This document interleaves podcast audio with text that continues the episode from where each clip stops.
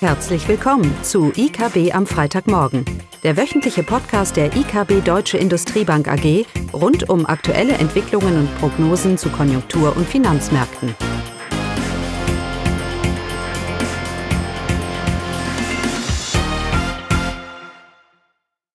Willkommen zu IKB am Freitagmorgen. Heute mit mir, Caroline Vogt. Die Themen sind äh, heute China und die USA. Und äh, ich starte mal mit den USA. Hier macht man sich zunehmend Sorgen um die Konjunktur, so auch im aktuellen B-Spuck, das ist die Einschätzung der regionalen Notenbanken zur wirtschaftlichen Lage in ihren Distrikten. Der Konjunkturbericht zeigte, dass sich in den USA mit den zuletzt gestiegenen Corona-Zahlen die Konjunkturerholung verlangsamt hat und auch der Notenbankchef Powell ist besorgt um die Konjunktur. Nach seiner Meinung wird erst Mitte des nächsten Jahres äh, mit Licht am Ende des Tunnels zu rechnen sein. Von daher setzte er sich auch für weitere Konjunkturhilfen ein, die durch den US-Kongress dann erfolgen soll. Aufgrund der aktuellen politischen Konstellation ist das aber schwierig durchzusetzen.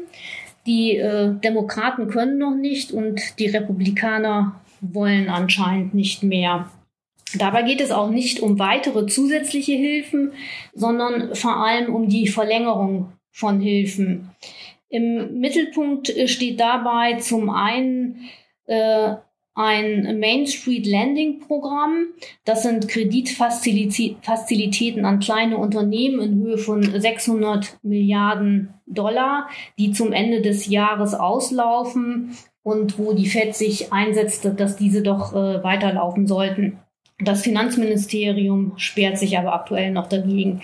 Aber es geht auch um Programme der Arbeitslosenhilfe, die vor dem Ausstehen zum Ende des Jahres und am 26. Dezember dann können 10 Millionen Amerikaner ihr Arbeitslosengeld verlieren, wenn eben diese Programme auslaufen. Konsum ist ein wichtiger Treiber für die US-Konjunktur. Der private Konsum macht rund 70 Prozent des US-BIP aus.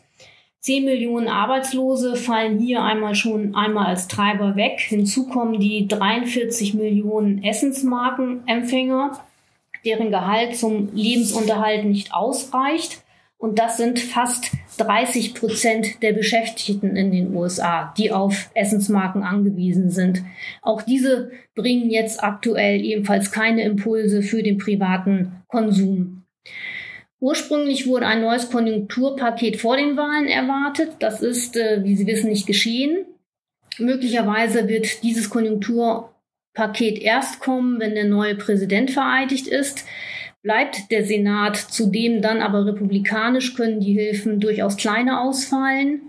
Wenn man schon nicht die Wahl gewonnen hat, kann man dem Gegner vielleicht so schaden. Insgesamt wurde die US-Wirtschaft bis Oktober 2020 mit 12 Prozent des BIP gestützt. Fallen hiervon Teile jetzt plötzlich weg, wird das den wirtschaftlichen Ausblick für 2021 sicherlich belasten und die erwartete Erholung zu Anfang des Jahres bremsen. Damit gerät auch die Fed jetzt erneut unter Zugzwang, weitere Maßnahmen zur Stützung einzuleiten. Die US-Wirtschaft wird dieses Jahr um rund 3,5 Prozent schrumpfen. Und äh, nächstes Jahr wird sie sicherlich aufgrund der Aufholeffekte äh, ein kräftiges äh, Wachstum vollziehen. Das ist zu erwarten. Der aktuelle politische Stillstand kann diese Dynamik aber durchaus deutlich verlangsamen. Ja, damit dann schon zu China. Bei China ist es wirklich bemerkenswert, wie China die Corona-Krise gemeistert hat. Ironischerweise geht der Verursacher der Krise als Gewinner ins Jahr 2021. Aktuell gibt es kaum Infektionen und äh, wenn, dann kommen sie von außen, aus dem Ausland. Und auch wirtschaftlich ging es schnell bergauf nach dem historischen Einbruch im ersten Quartal 2020. Aufgrund schnell sinkender Infektionszahlen und der gelockerten Maßnahmen kam es dann bereits im zweiten Quartal zu einer deutlichen Erholung mit einem BIP Plus von 11,7 Prozent zum Vorquartal. Im dritten Quartal folgten dann 2,7 Prozent. Und damit wurde bereits das Vorkrisenniveau um 3,2 Prozent überschritten. Die Industrieproduktion lag im Juli bereits über ihrem Vorkrisenwert und auch die Anlageinvestitionen haben das Vorkrisenniveau weitgehend erreicht. Nur die Einzelhandelsumsätze entwickeln sich noch verhalten und haben ihre frühere Wachstumsdynamik noch nicht erlangt. Es bleibt festzuhalten, gesamtwirtschaftlich wurde nicht nur das Vorkrisenniveau bereits wieder erreicht. Für Europa wird damit erst Ende 2021 gerechnet. Auch der alte Wachstumspfad der chinesischen, Wirtschaft wurde nahezu wieder erreicht. Das ist wirklich äh, bemerkenswert. Damit dürfte China eines der wenigen Länder sein, das äh, 2020 eine positive Jahres-BIP-Wachstumsrate verzeichnen dürfte. Es wird damit gerechnet, dass die bei zwei Prozent liegt. Es zeichnet sich also deutlich ab, dass China im Vergleich zu den anderen großen Volkswirtschaften die Krise bisher wirtschaftlich und bezogen auf das Investitionsgeschehen deutlich besser gemeistert hat. Zum Ausblick. Grundsätzlich, das haben wir ja auch schon in früheren Podcasts ähm, thematisiert, wird das Wirtschaftswachstum in China sich verlangsamen, aber dynamisch bleiben. Die sechs Prozent der früheren Jahre ähm, die werden sicherlich äh, in den nächsten Jahren deutlich abnehmen. Ähm, dabei kam es natürlich zu einer Umstrukturierung des äh, chinesischen Wachstumsmodells schon in den vergangenen Jahren mehr hin zu einer nachhaltigen, weniger investitionsgetriebenen Dynamik. Der Konsum äh, hat an Anteil gewonnen und ist wichtiger geworden für die wirtschaftliche Entwicklung. Und dies zeigt sich auch in der tendenziellen Verringerung des Leistungsbilanzüberschusses. Aber auch das Investitionswachstum wurde mittlerweile vor allem vom Privatsektor getragen, während der Staatssektor und staatlich getriebene Infrastrukturinvestitionen deutlich langsamer wuchsen. Die Corona-Krise hat diese Entwicklung allerdings aufgrund der fiskalischen Maßnahmen sicherlich vorübergehend unterbrochen. In China hat der äh, Staat ebenfalls erhebliche Maßnahmen zur Stützung ergriffen und diese Maßnahmen belaufen sich auf ein Volumen von 4,5 Prozent des BIP. China braucht natürlich weiterhin ein recht kräftiges Wachstum, damit die Arbeitslosenquote nicht steigt. Äh, China wird sich dabei sicherlich mehr auf die globalen Wachstumsmärkte konzentrieren und das ist natürlich eher der asiatische Raum als der europäische Raum.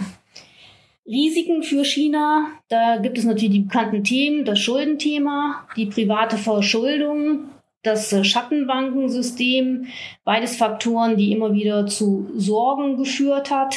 Das sind äh, sicherlich Unsicherheiten, die immer wieder aufkommen und auch jetzt sicherlich im Zuge von der Corona-Krise wieder zunehmen können. Wir bleiben aber bei unserer Einschätzung. Die Regierung räumt der Sicherung der Stabilität des Finanzsystems eine hohe Priorität ein und hat hier auch schon einiges getan. Mittelfristig sind sicherlich krisenhafte Entwicklungen nicht auszuschließen. Solange aber die Verschuldung überwiegend in Inlandswährungen erfolgt, kann die Notenbank das Finanzsystem stabilisieren und wird, wird dies auch tun, wird dann auch eingreifen. Ein weiteres äh, Risiko, Konflikt mit den USA. Der Konflikt mit den USA, das ist ein, ein grundsätzlicher Konflikt und wird selbst ohne Trump als US-Präsident bestehen bleiben.